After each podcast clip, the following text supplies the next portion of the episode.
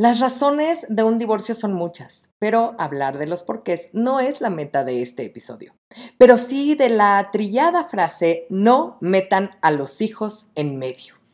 El divorcio duele por varias razones y creo que la primera es el haber roto las expectativas hechas por los dos. Se trata entonces de la ruptura de una relación de dos adultos. Nadie dijo nunca que quería un hijo con reflujo, que fuera bueno para los berrinches y que siempre soñaron con tener un adolescente que les voltee los ojos y te azote las puertas. Todos incursionamos en esta aventura de ser padres diciendo, a mí no me va a pasar. Y lo cierto es que a todos nos sobrepasa en algún momento. No nacemos sabiendo ser padres, pero hay técnicas que te enseñan a resolver muchas dudas y son mucho más eficientes que los consejos de la suegra. Bienvenidos al podcast de Academia para Padres. Caminaremos en las diferentes etapas del desarrollo primario de estas pequeñas personitas para ayudarte a crear este ambiente libre de caos y con estructura y hacer que las cosas pasen. ¿Estás listo? ¡Comenzamos! Yo ya pasé por un divorcio y puedo decirles que es la peor experiencia del planeta por muchas razones. ¿eh? Unas muchas, las, las personales, obviamente, ¿no? La traición de muchos aspectos, no solo las sexuales.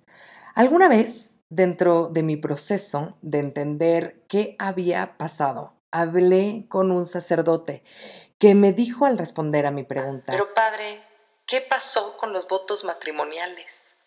Hablar de lealtad y fidelidad va mucho más allá de lo que la gente comúnmente entiende. La realidad es que la fidelidad se nota en el momento en que tu pareja se pone la camiseta del equipo de la familia no puedes hablar de fidelidad cuando alguno de los dos es un personaje que no conoce a su propia familia, que no se involucra en la educación, en el amor, en la oración, o sea, en el pensamiento en conjunto, en el reflexionar sobre los temas que preocupan o que se tocan en familia. La fidelidad es más que acostarse con alguien más, es la fidelidad en los problemas, a estar del lado de tu pareja en las faltas de respeto de la suegra, por ejemplo. Es darse su lugar el uno al otro, es ponerse de acuerdo y cumplir con ese acuerdo. La intención de explicarles esta anécdota obviamente no es hablar de mí. La idea es ayudarles a ustedes a entender entonces de qué se trata esta bendita frase, no involucren a los niños. Bueno, pues de entrada, los pleitos del divorcio se tratan de los niños. El convenio solamente habla de eso. ¿Quién tiene la guardia y custodia de los niños? ¿Cuándo los pueden ver? Cada quien tiene que poner el horario de llegada, el horario de salida, qué vacaciones pasan juntos y el dinero que se va a repartir o la manutención que reciben, en qué espacio físico van a vivir los niños y quién va a pagar esa renta. Básicamente se trata del tiempo y dinero para los niños. Es cierto que todos los sentimientos que se viven en un divorcio tratan de vengarse de la otra persona, de decirle de las maneras que se puedan, tú faltaste a la lealtad, tú me hiciste daño, no quiero saber nada de ti, te voy a lastimar de cualquier manera. Y desgraciadamente la única manera en la que se pueden lastimar es o con el tiempo de los niños o con el dinero. Pero veamos más profundamente. Los padres deberían enfocarse en el bienestar de los pequeños, ¿verdad? Pero ¿qué se puede esperar de las familias que ni siquiera juntos se entendían? que se castigaban constantemente, en las que hay luchas de poder constante, en las faltas de respeto. De las familias con padres que odian, con madres que no querían serlo, con todos esos adultos que lo que ven es una terrible injusticia de dar su dinero en la educación y el desarrollo de sus hijos. Que no les importa la escuela, la comida, el vestido y que tampoco les importan que las exparejas se junten con otros adultos por necesidad disfrazada de amor en donde de nuevo es común encontrar maltrato porque el que tiene la última palabra es el que paga las cuentas. Les voy a decir lo que opinan expertos. porque dicen que los divorcios primero eh, destrozan la vida de los cónyuges, ¿no? De los adultos, pero luego la de los niños, porque después de la separación y el pleito y los dimis y diretes, etc., los niños se preguntan a ellos mismos, ¿qué son mis papás? O sea, ¿en qué se convirtieron estas personas? ¿Y qué significan mis papás para mí mismo? Pero fíjense que aconsejan en los libros, ¿verdad? y en las terapias. Pues fíjense que el primer consejo que dan es reasegurarle al niño que los padres querían tenerlo cuando se embarazaron, que deseaban tenerlo y lo quieren, que lo van a seguir queriendo cada uno a su modo y por separado, pero prefieren independizarse. o sea, quiero resaltar que en el momento de aconsejar esto es porque la mayoría de los divorciados le dicen esas cosas a los niños. O sea, Imagínense, hay quienes después de 17 años de ser padres dicen, la paternidad me sobrepasa y estoy harto de ella, no quiero saber más y abandonan a todo el mundo que les echan la culpa a su desorden, por ejemplo, su música. Y no porque sea cierto, es porque no aprendieron a romper con una relación y nadie dice nunca que es importante regresar el corazón entero cuando ya no funciona una relación. El segundo punto de consejo es que deberíamos poderles decir a los niños que nada debe cambiar mucho porque la responsabilidad de cada uno de, como adulto continúa y el amor de ellos nunca cambia. Aquí la situación es que si de lo que se estaba harto es y de la responsabilidad que llevaba, pues no le puedes decir esas mentiras a tus hijos, ¿no? ¿Cómo contienes el hecho de que no le habla o que no se interesa en él en lo absoluto? ¿Cómo le ayudas a pasar por la separación de sus padres y además el abandono y la culpa por la que está pasando el propio niño? Es muy difícil, ¿verdad? Bueno, pues vamos para el tercer punto de estos, eh, pues de estos consejos. Tratar de que los cambios sean mínimos. Regresamos a la responsabilidad, ¿verdad? Que insisto, si no existía antes, ojalá exista en este punto. Bueno, vamos al otro punto, procurar no hablar despectivamente de su pareja. Desgraciadamente, en la mayoría de los casos, el simple hecho de hablar con la verdad para no generar expectativas en los chicos hace que quede mal la otra persona. O también porque los mismos padres son incongruentes y maltratan ellos mismos a sus hijos en el momento en el que les toca el, entre comillas, tiempo de calidad. Y pues, pues no se puede, la verdad. Si se acuerdan, en el capítulo de mentiras, hablé justamente de este tipo de mentiras para que, entre comillas, los niños no sufran. Y lo que sucede es que los niños crecen, idealizan al ausente y cuando los buscan y los encuentran, suelen reclamar la mentira porque pues el, el dolor a la realidad es inmenso. Bueno, Además, hay que sumarle el dolor del responsable de esas personas que están pasando por momentos de muchísimo dolor y angustia, o sea, los papás. Muchas veces con depresiones no medicadas ni un seguimiento médico para contener el dolor y el peso de todo lo que está sucediendo. Así que hablando de todo un poco, es un desastre emocional para todos los que se quedan, porque los que huyen, pues listo, huyen y ya. Así que por ahora, la mejor manera de divorciarte es como adulto responsable. Primero, del corazón de tu expareja, luego de tus hijos y luego entender que monetariamente el proveedor debe seguir siéndolo, porque los niños no tienen la culpa.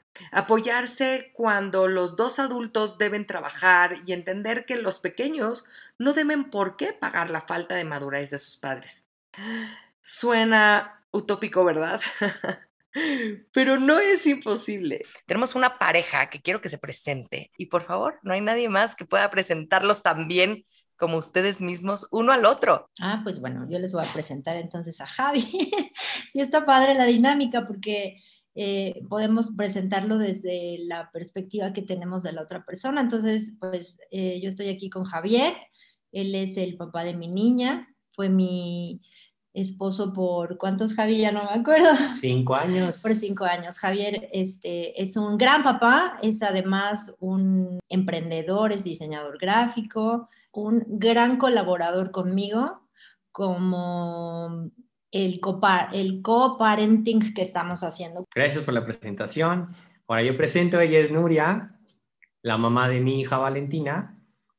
Y bueno, también este, aquí vamos a estar en elogios, o sea, es una gran mamá, este, igual es diseñadora. Este, y bueno, la verdad es que hemos logrado, como decía, hacer un gran equipo que aparte así nos, nosotros lo llamamos así, cada que sucede algo con Vale, como que agradecemos el equipo que hemos logrado ella y yo como papás, porque eso es lo que ahora somos, equipo de papás para nuestra hija, que es lo mejor que nos ha pasado. Me encanta eso que están diciendo y qué manera tan amorosa y linda de presentarse el uno al otro. O sea, de verdad, felicitaciones. Es difícil romper con alguien y más difícil encontrar este equilibrio en donde ustedes lo dicen co-parenting, pero a mí me gusta decirlo como socios parentales, porque independientemente de que estés divorciado o no, llegar a esta sociedad parental es complicada. Eh, muchas veces hay este juego de roles dentro de la casa, aunque no estés divorciado. Y díganme ustedes, ¿cómo le hicieron? Cuéntenos, por favor, todo lo que podamos aprender de ustedes. Pues mira, la verdad, Emilia, es que como dices, o sea, no es nada sencillo. O sea, no es que te divorcies y al día siguiente ya estás como si nada hubiera pasado y estás como el gran equipo, porque pues la verdad así no es. Porque aparte son dos personas diferentes, dos corazones diferentes, dos mentes diferentes y dos procesos diferentes. O sea, no, nunca va a ser el mismo proceso, los mismos tiempos, nada. Entonces, obviamente, eso lo complica más, porque habrá uno que a lo mejor ya lo asimiló más que el otro, y entonces el que no lo ha asimilado es como, ¿qué, qué está sucediendo? A mí, yo, yo siento que a mí me costó como un año, dos años, el lograr un, un equilibrio, una aceptación, el, entender que hay algo en medio de nosotros dos que con el amor que tuvimos de pareja se logró y es nuestra hija, que para mí es lo más maravilloso. Y obviamente siempre voy a agradecer que Nuria me haya dado ese regalo. Voy con esa bandera, o sea, nunca he entendido cómo entre parejas se pueden a ver quién golpea más fuerte, a ver quién hace más daño y se olvidan completamente de los hijos.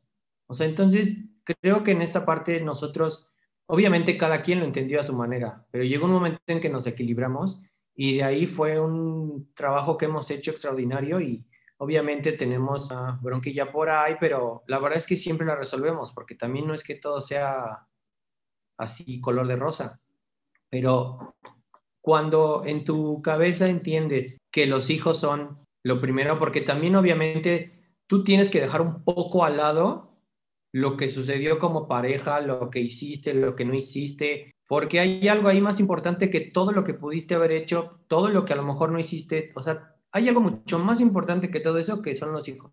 Y yo lo he visto en, parejas que muy pocos se fijan en eso, o sea, se dan hasta con el sartén para ver quién puede más.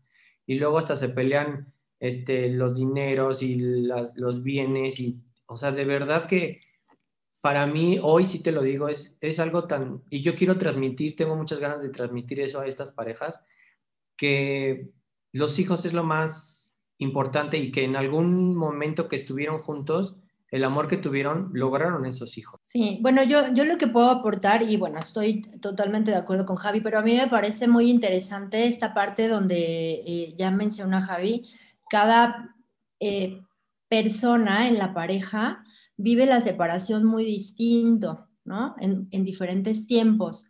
Y creo que es un gran, una gran responsabilidad, ¿no? Y, esta parte a mí me parece que es muy complicada y muy difícil, porque pareciera que si no funcionaste como pareja, eh, y, creo que lo vivimos también culturalmente, si no funcionas como pareja, es el gran error y entonces es el gran castigo y entonces eh, el ego se ve muy lastimado y eso no nos permite ver más allá de nuestras narices y entonces caemos en muchos errores de, este, de tener miedo, de tener vergüenza, de tener muchas cosas y entonces se deja de ver algo tan objetivo como no funcionamos como pareja, pero seguimos teniendo una relación que te hace tener un vínculo, ¿no? Entonces, creo que es de una gran responsabilidad de la otra persona ser parte de que el equilibrio se dé, ¿no? O sea, yo tuve que tener mucha paciencia, por ejemplo, desapegarme de mi ego y decir, a ver,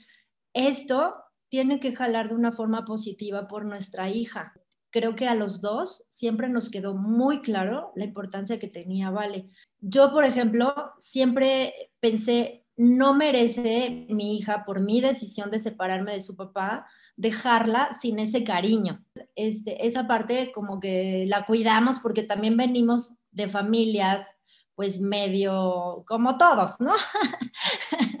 como todos venimos de familias e, extrañas y con gritos así, o sea, yo, yo sí vine, de una familia así, y pues lo último que yo quería es que mi hija lo viviera otra vez como lo viví yo, ¿no? Entonces lo traté de evitar mucho con Javi. Yo siempre vi a Javier un gran potencial papá, ¿no? O sea, un gran papá. Siempre tuvo muy claro su responsabilidad paternal. O sea, yo nunca tuve que pelearme con Javi por esas cosas porque para Javi era muy claro. O sea, para Javi también siempre fue más importante vale, y pues por supuesto que costaba trabajo, por supuesto que había veces que no nos queríamos ver y pues nos teníamos que ver porque este, compartíamos el tiempo con Vale y por supuesto que hubo discusiones, por supuesto que hubo muchas de esas cosas, pero pudo más la claridad que teníamos con la responsabilidad de Vale y creo que también pudo en gran sentido este el hecho de que sí hay un cariño, ¿no? Y a veces por estar tan enojados nos olvidamos que pues sí, sí le tienes un cariño a la persona que, que él dice, este, ella me dio este gran regalo, pero la verdad es que es un regalo que ambos nos damos, ¿no? No es que yo lo di, yo la parí, pero pues, pero pues él participó, o sea, ni modo que como, ¿no? Entonces es un gran regalo que nos damos ambos. Y por ejemplo, en, dentro de las parejas que se divorcian, justamente Javier también lo dijo, eh, el problema luego es el dinero, ¿no? y quieren dejar a la otra pareja en la calle arruinada nada más porque ya no la quieres, porque no hizo nada malo, ¿no? O, esta lucha de poder de que yo no tengo por qué darte un peso más, ¿no? No pongas a los niños en la, entre el pleito, ¿no? Pero se está poniendo el pleito, porque de ese se trata el pleito, de quién, a qué hora, cuándo, cómo, cuánto va a costar, cuánto vas a poner, cómo va a ser tu responsabilidad para el niño. ¿Ustedes cómo lo manejaron? De mi lado jamás le iba a faltar nada a mi hija. Y, es justo también el tema que yo siempre traigo, que trato de, de extender, es cuando dicen, es que ya no le voy a dar para los gastos de tus hijos y así yo, sí de, oye, pero, o sea, le estás dejando de dar dinero a tus hijos, no a tu pareja. O sea, es para tus hijos. Entonces, creo que el entender esa parte lo hizo un poco más sencillo. Hay cosas que nos vamos este, a, los gastos igual, hay cosas que yo pago, pero eso es un tema que yo decidí que así iba a ser, porque así lo quería yo, y no iba a ser un tema de discusión. O sea, para mí el, el poner en la mesa el dinero para discutirlo nunca fue, nunca fue la idea. Hay una familia entre tú y yo, que es lo que nos vincula Valentina a ti y a mí. O sea, yo tengo mi pareja y Javi tiene a la suya y creo que a ellos también difícilmente, porque es algo a lo que no estamos acostumbrados, desafortunadamente estamos más acostumbrados a ver que una pareja se odie, se tire este, dagas desde lejos y que, y que se estén enojando y que no se quieran ver y que se peleen en los juzgados. O sea, eso es lo que queremos pareciera que eso es lo que como sociedad es lo normal y lo que se tendría que ver. Entonces, cuando se ve una relación distinta, cuesta mucho trabajo. O sea, yo te puedo decir que hasta a nuestras familias les costaba trabajo. O sea, ya decía, no entiendo, no entiendo si se llevan así, ¿por qué no están juntos? Yo decía, es que ¿por qué tendríamos que estarlo? ¿no? O sea, si una pareja no funciona por muchas cosas que él y yo sabemos y, y, también por qué tendría que funcionar, o sea, es un, yo creo que es sí una decisión también a, veces luchar para que, para que las cosas funcionen. Pues si no funcionan, ¿qué tal que funcionamos desde otro punto de vista, desde otro tipo de relación, ¿no? Estoy completamente de acuerdo contigo y, y, y, sí, la verdad es que es muy difícil, sobre todo cuando tienes una expectativa. O sea, he hablado mucho durante todos mis programas de las expectativas. Hay expectativas que son saludables y otras que no son saludables. Las expectativas normales de educación, por ejemplo, es que pues cuando llegas a una casa, pues esperas pues saludar a la gente, que te saluden, decir hola, buenas tardes, etcétera. Ese tipo de expectativas de educación que llevan tus valores contigo, ¿no? Con, con esas expectativas, que creo que ustedes dos las tienen muy bien, tienen estas expectativas comunes de llenar las necesidades de su hija juntos. Díganos, por favor, los, no sé, ustedes nómbrenlos, pero los tips de qué es lo que tienen que hacer sí o sí cuando se quieren separar y que tienen que tomar en cuenta para no dañar a lo más importante en nuestra vida, que son nuestros hijos. Y cómo, tal vez, ustedes nos pueden enseñar también cómo regresar ese corazón que nos entregaron algún día, ¿no? Este de te doy mi amor, te doy mi corazón entero, y cómo lo, lo pudieron regresar lo más íntegro posible, ¿no? Yo te daría el primer tip que solemos no hacer, ya sea como pareja o individual o lo que sea, es trabajar en uno. Cuando te separas, volvemos a lo mismo de te ciegas, que ni siquiera te ves tú mismo. O sea, ni siquiera te procuras tú, ni siquiera te analizas tú y ni siquiera te cuidas tú. Para tener una relación buena, lo que hemos logrado hoy, también cada uno trabajó individual cosas, ahí sí cada quien sabe pues qué tenía que trabajar, pero yo creo que sí es muy importante, porque al final hubo una ruptura de mucho tiempo y que aparte una ruptura que no, no estaba, como decías, no estaba en los planes, no estaba prevista, no estaba nada. Entonces obviamente es un cambio drástico y fuerte. Yo creo que la parte fundamental de este trabajo que se tiene que hacer individual es que te lleva a darte cuenta de la responsabilidad que tuviste en esa relación.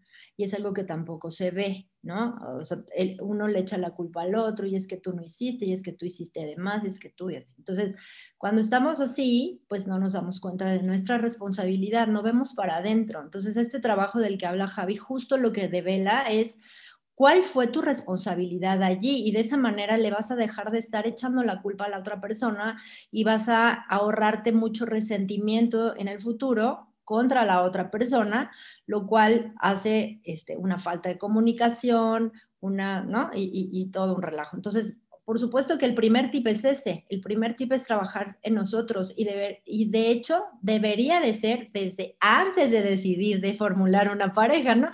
Que es algo que pues nosotros no teníamos. Ya la experiencia nos llevó a trabajar en nosotros a partir de esta situación pero debería ser algo que se trabaje siempre, desde antes incluso de decidirte casar, trabajar en uno mismo porque hay tantos huecos que de pronto justo lo que tú decías, queremos que esos huecos nos los llenen con expectativas los otros, ¿no? Los otros quienes sean, nuestra pareja, nuestros amigos, nuestra familia incluso, o nuestros hijos, que allá está peor, ¿no?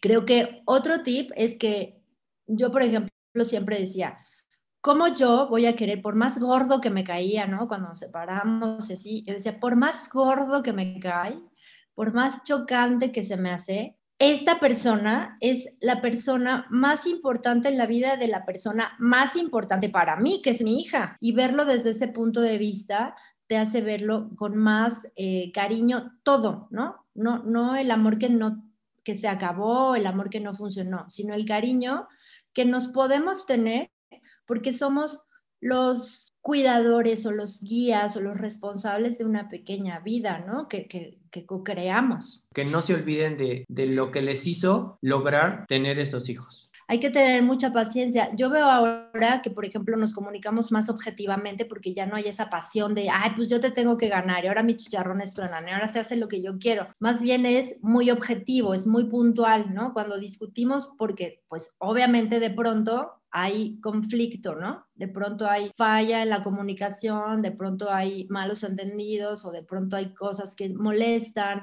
Pues ser muy paciente también nos lleva a tener una mejor comunicación. Los, temas de, y hace ratito, justo antes de empezar, le decía a Javi, la comunicación es bien difícil.